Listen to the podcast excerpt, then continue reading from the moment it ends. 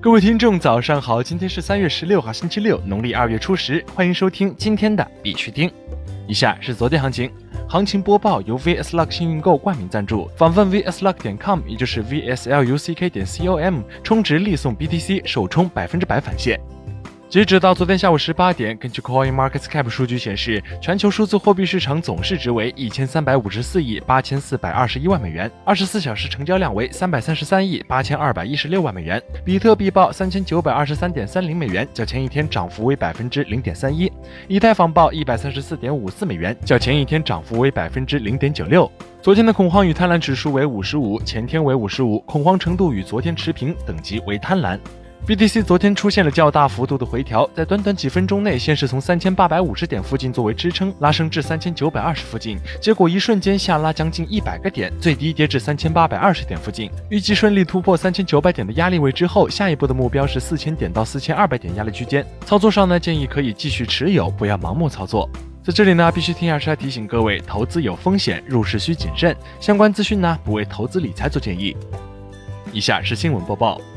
今日头条：京东金融申请区块链专利技术。天眼查数据显示，二月二十二号，京东金融主体公司京东数字科技控股有限公司新增区块链的相关专利，名为一种基于区块链的查询方法和装置，目前处于再审状态。欧洲央行表示，比特币不是货币。据 M Crypto 报道，欧洲中央银行在推特上的 Ask ECB 活动中表示，比特币背后的技术对很多行业来说都很有希望，但比特币不是钱。欧洲央行进一步表示，他们在中央银行的权力范围内印制钞票和使货币贬值。国内新闻：平安证券集团控股预计2018年度亏损大幅增加，包括虚拟货币产生亏损。平安证券集团控股公布，集团预期对比二零一七年度，预计二零一八年度的收入会大幅增加，预计二零一八年度的亏损亦有较大幅度的增加，其中包括二零一八年度开发及出售虚拟货币产生亏损。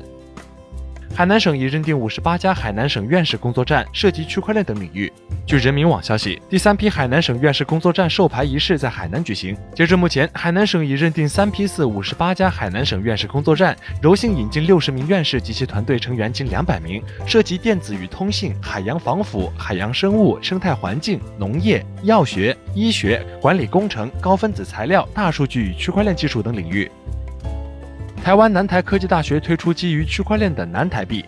据台湾新浪网消息，南台科技大学开发南台币，为台湾校园第一家将区块链技术落实在校园实际日常作业的场景上。它是南台科技大学为激励学生服务与学习，由学校提拨经费，以区块链数字货币的形式由教师发给学生作为奖励。学生获得南台币后，可以在南台校园使用，或是自由和同济交换。此外，南台币更可以实现于校园的行政作业和日常的校园生活圈上，包括学务作业、校务作业、校园消费、校园停车费、线上数位学习，并可结合数字身份辨识应用于学生宿舍管理等师生日常生活，以及未来延伸至校园附近的校园消费、租屋等应用。使用对象包括全校师生、校内商店以及校外附近生活商圈店家。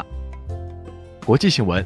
泰达官网删除代币完全由美元支撑的说法。据 Coin Telegraph 消息，昨天有社交媒体用户发现 Tether 已删除之前关于代币完全由美元支持的说法。Tether 因其所持资产的透明度一直受到市场的各种质疑。现在 Tether 网站的一个新更新显示出美元持有量不再涵盖全部的 USTD 供应，具体内容为每一枚 Tether 都是由我们百分之百储存支持的，包括传统货币和现金等价物，有时候还可能包括其他资产和应收账款。这些资产和应收账款可能来自 Tether 向第三方发放的贷款，其中可能包括附属。实体在 Reddit 上，网友对美元以外的其他货币的支持提出了质疑，他们认为这将损害其合法性。用户 U Toyek 总结道：“我想我们又回到了信任第三方、实行部分准备金制度来管理市场的时代。”